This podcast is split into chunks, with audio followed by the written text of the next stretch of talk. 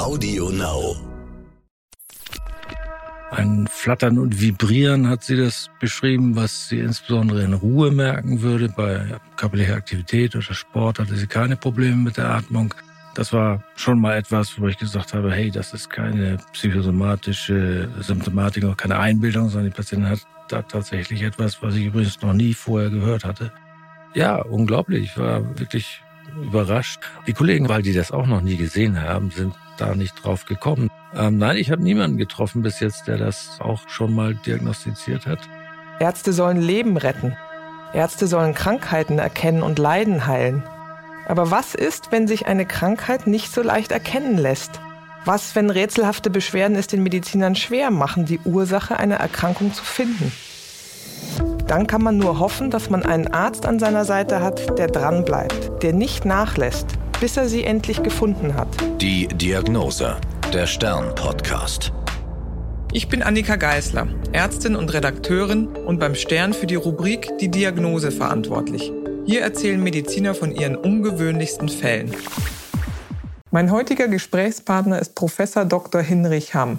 Er ist Internist, Pneumologe und Allergologe in der Lungenpraxis am Wördemannsweg in Hamburg.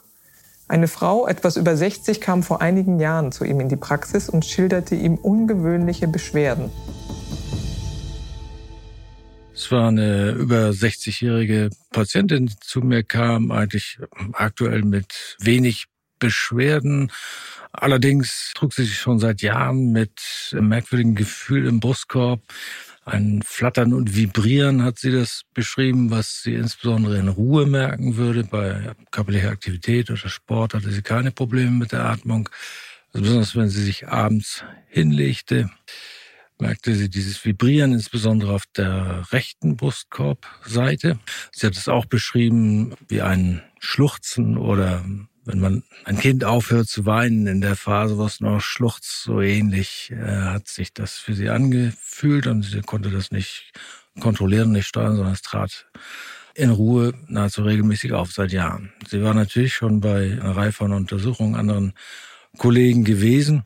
Nun ist es natürlich so, wenn eine über 60-jährige alleinstehende Dame berichtet, dass sie nachts schluchzende Geräusche bemerkt, kommt bei vielen Kollegen sehr schnell die psychosomatische Fährte, was man ja auch mehrfach nahegelegt hatte, dass das ihr Problem vielleicht sei. Damit wollte sie sich aber nicht zufrieden geben und ich hatte auch nicht den Eindruck, dass wir primär eine psychosomatische Erkrankung vorliegen haben. Hatte denn mal ein anderer Arzt mal die körperliche Seite untersucht, wenn sie ja. schon bei vielen war? Ja, sie war mehrfach schon ähm, untersucht worden, offenbar noch nie richtig gründlich abgehorcht worden, aber sie war immerhin auch schon in einer Lungenfachklinik gewesen und ist dort tatsächlich auch bronchoskopiert worden, also eine Spiegelung der Atemwege. Das ist so ähnlich wie eine Magenspiegelung, nur dass man in die Atemwege schwebt. Das ist eigentlich sehr viel leichter zu ertragen, als das jetzt vielleicht klingt. Ein bisschen äh, Sedierung, also eine leichte Spritze, um das leichter zu ertragen, bekommt man da, aber man braucht keine Narkose. Gut, die Kollegen haben dort hineingeschaut und haben gesehen, dass der rechte Hauptbronchus instabil war, wie Sie das beschrieben haben. Nochmal zu der Bronchoskopie. Es ist interessant, was Sie gesagt haben. Äh, es wurde eine Bronchoskopie gemacht, also eine Spiegelung der Atemwege. Ja. Das ist ja durchaus ja, eine invasive Untersuchung auch, wie Sie gesagt haben, mit Sedierung. Äh, man könnte ja denken, vielleicht kommt das Abhorchen davor. Das Abhorchen kam bei mir davor. ähm, die, das Abhorchen ist natürlich äh, etwas, wozu man Ruhe braucht. Keine Nebengeräusche, kein Lärm. Das ist nicht immer ganz einfach in Klinik oder Praxis herzustellen. Ist aber gerade auch in der Lungenheilkunde, wie sonst eigentlich auch in der vernünftigen Medizin, immer nach der Erfragung der Vorgeschichte der Symptome denn der nächste Schritt, den man unbedingt machen muss. Und in der Tat war das auch bei dieser Patientin besonders wichtig, dass man sie konzentriert abhorcht, denn es war hörbar, was sie berichtete, dieses Flattern war hörbar. Sie hatte bei der Ein- und Ausatmung, auf, besonders auf der rechten Seite, so ein Stop-and-Go-Phänomen sozusagen. Die Atmung wurde immer wieder kurz unterbrochen in relativ hoher Frequenz, so wie, wie das äh, beim, beim Schluchzen vielleicht auch, ähm, äh, wie man sich vorstellen kann. Das war schon mal etwas, wo ich gesagt habe, hey, das ist keine psychosomatische Symptomatik, auch keine Einbildung, sondern die Patientin hat da tatsächlich etwas, was ich übrigens noch nie vorher gehört hatte. und mich natürlich sofort interessiert hat, was könnte das sein. Wenn Patienten zu Ihnen kommen, werden dann auch schon Voruntersuchungen gemacht. Das heißt, Sie haben die ja. Patienten abgehorcht. Ähm, was gibt es denn noch für Untersuchungen beim Lungenfacharzt, wo Sie dann drauf gucken können auf die Ergebnisse? Ja, genau. Die Eintrittskarte in die lungenfachärztliche Untersuchung ist die Lungenfunktionsprüfung, die oft schon vorweg gemacht wird. Die sogenannte Bodyplate-Tomographie, das ist also sozusagen eine erweiterte Lungenfunktionsprüfung, wo man in ein Gerät pustet und grob gesagt dieses Gerät die verschiedenen Volumina der Lunge misst zu bestimmten Ein- oder Ausatmungszeiten. Das heißt, insgesamt auch das gesamte Lungenvolumen dann schließlich gemessen wird und die Flussgeschwindigkeiten werden gemessen. Das spielt eine wesentliche Rolle bei Atemwegserkrankungen, die zu Einengung führen, wie zum Beispiel Asthma oder die Raucherlunge, die COPD. Dann sind die maximalen Flussgeschwindigkeiten, die der Patient aufbringen kann, bei der Ausatmung reduziert. Diese Kurve sah bei dieser Patientin zunächst normal aus, zumindest die Kurve, die sie mit Anstrengung, mit maximaler Anstrengung gepustet hat. Und mir war auch erst die Veränderung nicht aufgefallen, die äh, in der sogenannten Ruheatmungskurve zu sehen war, weil da guckt man normalerweise als Lungenfacharzt auch nur flüchtig hin. Es geht vor allen Dingen um die maximal möglichen Flüsse und Volumina. Also was man sozusagen bei ganz doller Anstrengung einatmen ja. und ausatmen kann. Das heißt, das ist die Kurve, die Sie als erstes interessiert. Hatten Sie denn noch andere Untersuchungsergebnisse, die Sie sich angucken können? Ja, es war so eben, dass ich, als ich diese Staccato-Atmung, diese Stop-and-Go-Atmung auf der rechten Seite gehört habe, dass ich nochmal zurück an meinen Schreibtisch gegangen bin und mir nochmal die, die Ruheatmungskurve angeschaut habe. Und da war in der Tat mit derselben Frequenz, wie man auch hören konnte und wie die Patientin es auch berichtet hatte, eine zackige Ein- und Ausatmungskurve gesehen. Das heißt, man konnte diese Stop-and-Go-Atmung in der Ruheatmungsphase tatsächlich sehen. Und äh, auch dazu genau passend, was die Patientin berichtet hat. Sie sagte ja, bei Anstrengung oder tagsüber auch bei Sport hat sie keine Probleme. Es tritt nur in Ruhe auf. Und genau so konnte man das eben auch, wenn man darauf geachtet hat, in der Lungenfunktionsprüfung in diesen beiden Kurven sehen. Nicht? Die, und der Unterschied zwischen der Ruheatmungskurve mit diesem zackigen Stop-and-Go-Verlauf und dem äh, ganz normalen Bild der maximalen Flüsse und Lungenvolumina. Gucken Sie sich denn auch sowas wie Sauerstoffsättigung an, immer bei Patienten, die neu kommen? Ja, machen wir immer. Eigentlich jedes Mal, das ist ja heute sehr schnell gemacht mit diesem Pulsoximeter. Kennen viele, denke ich, dass man da diesen kleinen harmlosen Clip an den Finger bekommt und dann über die Analyse, das ist ganz interessant, über die Analyse der Blutfarbe kann ein kleiner Prozessor in diesem Gerät zurückrechnen auf den Sauerstoffgehalt des Blutes. Der war völlig normal bei dieser Patientin. Sie war auch körperlich nicht eingeschränkt. Sie hatte ja nur eben diese störende, ständige, vibrierende Atmung in Ruhe, gerade beim Einschlafen und wollte einfach endlich wissen, was das ist. Das Abhören, Sie haben ja gesagt, das machen Sie immer äh, bei den ja. Patienten. Das ist ja, sage ich mal, Handwerkskunst äh, beim Arzt, beim Lungenfacharzt zumal. Ist ja nicht ganz einfach. Wie lange hat das bei Ihnen gebraucht, bis Sie wirklich alles hören konnten? Ich denke da an die Studentenzeit oder an die Studenten, die dann sagen, oh, jetzt ist hier das Herz, dann hört man die Lunge, irgendwie hört sich alles ähnlich und gleich an. Wie lange hat das bei Ihnen gedauert, bis Sie das wirklich differenzieren konnten alles? Ja, das ist ein langer Prozess, weil die häufigen Atemwegsgeräusche, krankhaften Atemwegsgeräusche lernt man natürlich frühzeitig, aber es gibt eine Reihe von selteneren Erkrankungen in der Lungenheilkunde, wo man schon Zeit braucht, bis man das alles mal gehört hat und gespeichert hat. Und es ist tatsächlich ein langer Prozess, wo man am besten auch einen Lehrer haben sollte, der einen darauf hinweist. Es gibt viele Geräusche, die man erst nachvollziehen kann und hören kann, wenn einem ein klinisch erfahrener Kollege das genau zeigt und einem berichtet quasi, was man da jetzt hören muss, in welcher Frequenz und plötzlich hört man es dann auch. Es geht übrigens Kardiologen oft genauso, die auch äh, am Anfang an sich häufig zweifeln, ob sie denn jemals ein Herzgeräusch tatsächlich identifizieren können. Und ähm, wenn man es dann erstmal einmal richtig gut gezeigt und erklärt bekommen hat, ist das der Anfang des erfolgreichen Lernens. Ist so ein bisschen wie so diese Vexierbilder, wo man, wo man sozusagen mhm. das Muster erst erkennt, wenn einem einer sagt, da ist doch eine alte Frau drin und da ist eine junge Frau drin, guck mal genau hin. Ja. So ähnlich, äh, glaube ich, funktioniert das. Ne? Ja, ja. Es gibt da inzwischen auch Hilfsmittel, also man kann sich sowas auch auf Medien an hören. Und ich denke, wahrscheinlich wird man auch im Internet solche Aufzeichnungen finden von äh, Lungengeräuschen oder Herzgeräuschen. Sie haben ja gesagt, das, was Sie da gehört hatten bei der Frau, haben Sie vorher noch nie gehört. Das heißt, das war ganz überraschend für Sie, äh, wie so ein schluchzendes Kind, was aufhört zu weinen und nur in Ruhe. Das haben Sie ja erklärt. Ja. Ähm, wie nennt man das und wie haben Sie weitergemacht? Das ist so selten, dass es dafür eigentlich keinen äh, definierten Fachbegriff gibt. Wir haben eine standardisierte Sprache, um uns untereinander zu verständigen, was man da hört. Wir haben feinblasige Rasselgeräusche, wir haben grobblasige Rasselgeräusche. Es gibt so lautmalerische Beschreibungen, wie zum Beispiel Giemen und Brummen. Bei eingehängten Atemwegen oft zu hören ist Asthma oder COPD zum Beispiel. Äh, hier habe ich mich schwer getan, äh, das zu dokumentieren, weil, wie gesagt, es gibt dafür keine, keine gemeinsame Sprache. Aber ich habe letztlich hingeschrieben, dass sie auf der rechten Seite war es ja nur interessanterweise, dort eine Staccato-Atmung in- und expiratorisch äh, in schneller Folge. Ich habe versucht, ungefähr die Frequenz abzuschätzen, hatte und das ausschließlich in der Ruhe. Das war eben auch das Interessante, dass bei, bei maximaler Atmung diese Staccato-Atmung offenbar sozusagen über, überspielt wurde von der dann einsetzenden normalen Atmung oder willkürlichen Atmung. Und das hatten Sie ja dann im Nachhinein, als Sie nochmal zum Schreibtisch gingen, auch an dieser kleineren äh, Ruheatmungskurve auch gesehen, diese ja. Sägeblattartige. Ja, genau, das ist ein guter Begriff, ja, Sägezahnartige. Wie haben Sie denn danach weitergemacht? Das war jetzt ganz neu. Sie haben es erstmal beschrieben mit eigenen Worten und dann? Ja, dann denkt man natürlich nach, dass die sonstigen Atemgeräusche waren völlig unauffällig äh, bei dieser Patientin. Es musste ja irgendetwas mit der Atempumpe, nennen wir das, zu tun haben. Die Atempumpe ist der gesamte Atemapparat, der die Lunge sozusagen zur Arbeit bringt. Also letztlich hat es vor allen Dingen auch was mit der Atemmuskulatur zu tun.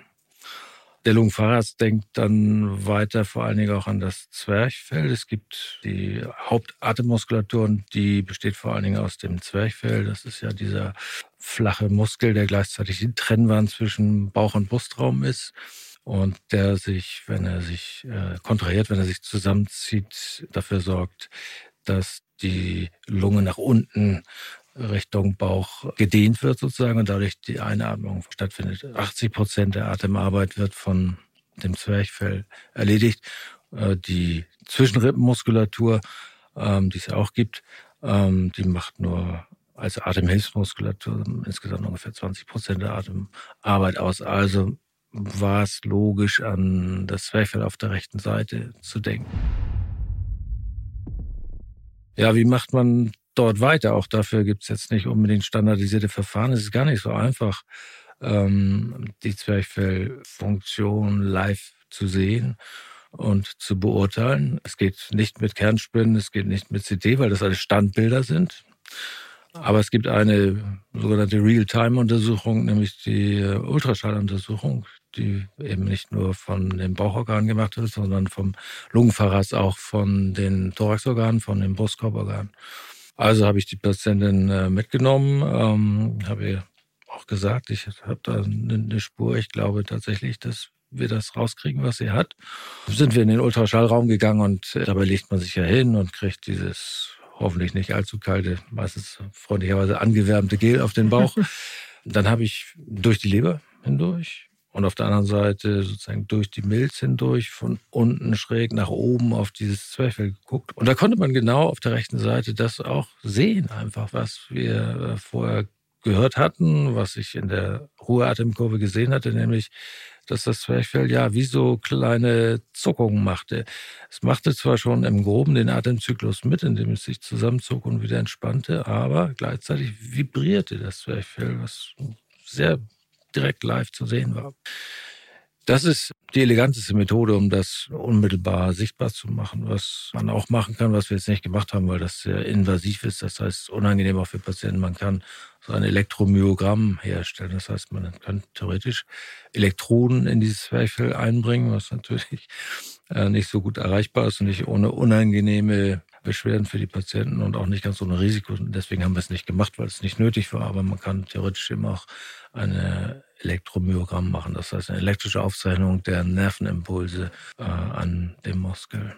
Das heißt, Sie haben zum ersten Mal in Ihrem Leben äh, über Stethoskop dieses Geräusch gehört, ja. zum ersten Mal äh, mit Hilfe des Ultraschalls diese Zwerchfellzuckungen gesehen. Das äh, muss ja sehr eindrücklich für Sie gewesen sein, der Tag. Ja, unglaublich. Ich war wirklich überrascht und habe dann natürlich auch nachgelesen, was sonst an Fallberichten dazu gibt. Es gibt tatsächlich in der wissenschaftlichen Literatur, in der medizinischen Literatur immer nur mal so selten einzelne Fallberichte, was man sich als Zuhörer vielleicht so vorstellen muss. Das ist so ähnlich wie ein, ein Dauerschluckauf in hoher Frequenz. Das ein Schluckauf ist letztlich auch äh, mehr oder weniger dasselbe, nämlich ein, ein Zwerchfell-Tick oder Myoklonus nennt man sowas auch. Aber das hier eben in Serie.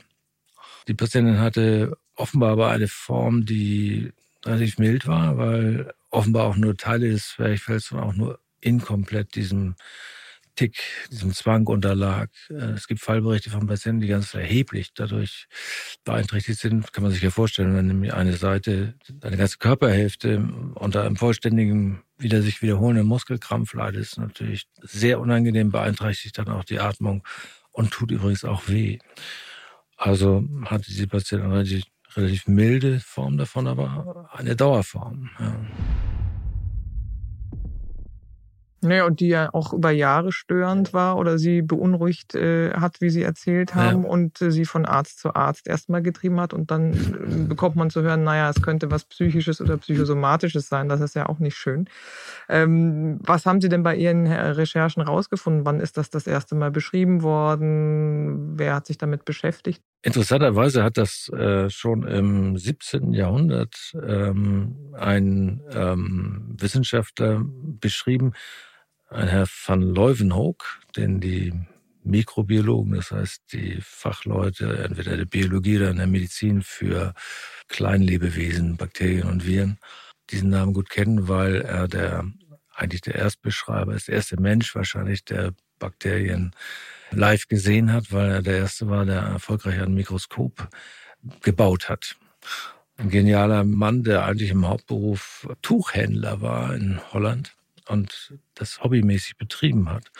Dieser Mann ist sehr alt geworden, der ist, glaube ich, über 90 Jahre alt geworden und hat im Alter auch solche Zwerchfellkrämpfe bekommen und hat äh, auch damals Schwierigkeiten gehabt, die Ärzte davon zu überzeugen, dass er dieses Problem hat und was er da eigentlich hat. Die Ärzte haben, was naheliegend war, das häufige angenommen, haben ihm gesagt, er hätte Herzrhythmusstörungen. Es gibt so bestimmte Herzrhythmusstörungen, die auch so unregelmäßige Brustkorbsensationen, äh, Empfindungen vorrufen können. Ähm, zum Beispiel die sogenannte absolute Arrhythmie bei Vorhofflimmern. Also wenn die Herzkammern und die Vorkammern, die Vorhöfe nicht miteinander koordiniert arbeiten, dann kann es auch solche ein bisschen ähnlichen Phänomene geben, die man da im Brustkorb spürt. Das nennen wir dann Palpitationen im Fachbegriff, also Herzstolpern. Aber Van Leuwenhoek war genauso schlau, wie er seine Mikroskope gebaut hat, hat er seinen Ärzten gesagt, das kann nicht sein, weil er hat einfach gleichzeitig seinen Puls gefühlt und gemerkt, dass diese Zuckungen in seinem Brustkorb nichts mit seiner Herzschlagfolge zu tun hat. Und er selber hat dann spekuliert und das auch in einem Brief an die berühmte Royal Society, eine Wissenschaftsgesellschaft, die es damals schon gab in England, die damals weltweit die ähm, Top-Gesellschaft war für wissenschaftliche Fragen, in einem Brief seine Beschwerden geschildert und spekuliert, dass es sich um Zwerchfellkrämpfe handeln könnte. Also eine sehr lange Geschichte sozusagen, die dieses ja, Phänomen hat. Wobei, wie gesagt, trotzdem das früh beschrieben worden ist, äh, bis heute immer nur wieder selten Einzelfälle dann beschrieben werden. Ich spekuliere so ein bisschen, dass das wahrscheinlich etwas häufiger ist, als, als man denkt, weil es ist eben auch an diesem Beispiel dieser Patientin äh, schwierig, ähm, zu dieser Diagnose zu kommen. Sie haben das recherchiert, der Patientin sicherlich ja auch mitgeteilt. Das ist ja ganz spannend. Aber wie ging es denn weiter? Was macht man mit der Diagnose? Das ist in der Tat auch nicht einfach. Was man machen kann, sind chirurgische oder pharmakologische Maßnahmen. Man kann versuchen, diesen Muskelkrampf, wenn man so will, medikamentös zu dämpfen. Es gibt so Muskelrelaxantien, das heißt Medikamente, die entspannend auf die Muskulatur wirken und dann hoffentlich diese Krampfneigung sozusagen lösen. Diese Gruppe von Medikamenten stellt leider meistens nicht nur die Muskeln ruhig, sondern auch den ganzen Menschen, so dass man oft dadurch ja weniger agil, weniger wach ist. Und das ist durchaus etwas, was einem im täglichen Leben stört, bis hin zum Autofahren und so weiter. Konzentrationsfähigkeit lässt nach, aber es wäre eine Möglichkeit gewesen. Es gibt auch noch andere Medikamentengruppen, die da in Frage kommen, aber es sind alle letztlich auch immer damit vergesellschaftet, dass der Patient insgesamt etwas sediert und, und äh, ausgebremst ist, sodass man das nur anwendet, wenn der Leidensdruck wirklich sehr hoch ist. Der Leidensdruck bei dieser Patientin war ja gar nicht so hoch. Es war hauptsächlich das Problem, dass sie es wissen wollte, was sie da hat. Also jede Nacht, jeden Abend war sie wieder damit konfrontiert und war enttäuscht, dass ihr das bis jetzt noch keiner erklärt hatte. Was man im Extremfall auch machen kann, aber es ist natürlich auch ein erheblicher Eingriff, dass man einfach diesen Nerv durchtrennt. Aber mit der Folge, dass das gesamte Zwerchfell, dass das eine Hälfte der Atempumpe quasi ausfällt, dann hat man zwar Ruhe, aber man wird äh, nie wieder die Leistungsfähigkeit haben, die man vorher gehabt hat, sodass es auch eine ziemlich drastische, drakonische Maßnahme ist. Das sind beides hohe Preise, die man zahlen würde, ne? sowohl die Medikamente als auch die Hälfte des Zwerchfells nicht mehr benutzen zu können. Es gibt eine Medikamentengruppe, die äh, von vielen Menschen einigermaßen vertragen wird, das, das Gabapentin ein Medikament, das ich ihr angeboten habe, äh, ob sie es probieren will. Aber sie war erstmal damit zufrieden und hat mir erklärt, sie wollte das erstmal sacken lassen. Und da haben wir uns einfach verabredet, dass sie nochmal im nächsten Quartal sich nochmal vorstellen wir einfach nochmal drüber reden. Und wie war das dann, als sie wiederkam? Ja, die Patientin war eigentlich sehr entspannt, weil in dem Moment, wo sie wusste, was da stattfindet, und hat, ich habe sie auch selber auf dem Ultraschallbild gezeigt. Sie hat es also live gesehen, was in ihrem Körper da vor sich geht. Und wir haben über die prinzipielle Harmlosigkeit ja auch gesprochen dieses Phänomens. Und sie konnte inzwischen wunderbar einschlafen damit, war nicht mehr beunruhigt und hat auf weitere therapeutische Maßnahmen verzichtet, was ich auch sehr gut verstanden habe. Man muss ja nicht alles behandeln, wenn Patienten damit gut umgehen können und das auch langfristig keine Gefahr für Leib und Leben ist. Warum dann behandeln? Hm, das heißt, das Wichtige war für Sie zu wissen, wie Sie vorhin ja. gesagt haben, was eigentlich ja. Äh, mit ihr los ist und dann konnte sie gelassener damit umgehen. Ja. Ja, und sie hat auch gewurmt, dass ihr immer wieder gesagt wurde, dass sie ein psychosomatisches Problem hätte. Man hatte ihr auch schon vorgeschlagen, sich in Psychotherapie zu begeben. Und das, das hat sie fast als Makel empfunden oder als Beleidigung. Und, und sie hatte recht. Sie hatte recht. Sie war eine Patientin, die ähm, gut im Leben zurechtkam. Und das wäre absolut der falsche Weg gewesen. Und hätte ihr auch nicht geholfen, natürlich. Und dass die Kollegen, die vorher schon die Bronchoskopie gemacht hatten, diesen Bronchus als sehr beweglich oder, oder so empfunden haben, das hing einfach mit, dem, mit der Zwerchfelltätigkeit zusammen. Ja, die Vibration dieses Zwerchfells im Atemzyklus überträgt sich auf die Lunge und dann schließlich auch auf diesen Bronchus. Das heißt, der flatterte im Wind, wenn Sie so wollen, oder vibrierte. Die Kollegen, weil die das auch noch nie gesehen haben, sind da nicht drauf gekommen, sondern haben gesagt, das ist, was es auch tatsächlich gibt, ein instabiler Bronchus. Haben Sie danach nochmal was Ähnliches gesehen oder von Kollegen gehört, als Sie es dann vielleicht weitererzählt oder veröffentlicht hatten? Ja, wir haben es tatsächlich ein bisschen weiter verbreitet. Ich habe das auch mal als äh, Fallvorstellung gemacht, unter anderem auch hier in Hamburg vor äh, 300 Ärzten. Da machen wir regelmäßig eine Fortbildungsveranstaltung, wo wir auch öfter Fallberichte machen. Ähm, nein, ich habe niemanden getroffen bis jetzt, der das äh, auch schon mal diagnostiziert hat. Interessant ist ja auch die Frage, und das habe ich auch viel mit Kollegen diskutiert, wie kommt man zu sowas? Was ist eigentlich die Ursache? Und da fällt es sich wahrscheinlich so wie mit vielen anderen Zwerchfellerkrankungen auch, dass es so eine Reizleitungsstörung oder eine Irritation der, der Nervensteuerung dieses Muskels kommt. Und da stehen an erster Stelle Virusinfektionen. Und auf der anderen Seite bei Zwerchfelllähmungen kommt es auch leider gelegentlich vor, dass das Folge einer Operation im Brustkorb ist. Meistens Operationen am Herzen, die als sozusagen Nebenwirkung, als ungewollten Effekt diesen Nerv äh, schädigen können. Ich denke, dass bei dieser Patientin wahrscheinlich das ein Virusinfekt war vor einigen Jahren. Das war aber nicht genau zu klären. Das war die Diagnose. Mein Name ist Annika Geißler bleiben Sie gesund. Bis zum nächsten Mal. Die Diagnose, der Stern-Podcast. Alle zwei Wochen neu auf AudioNow und stern.de. AudioNow.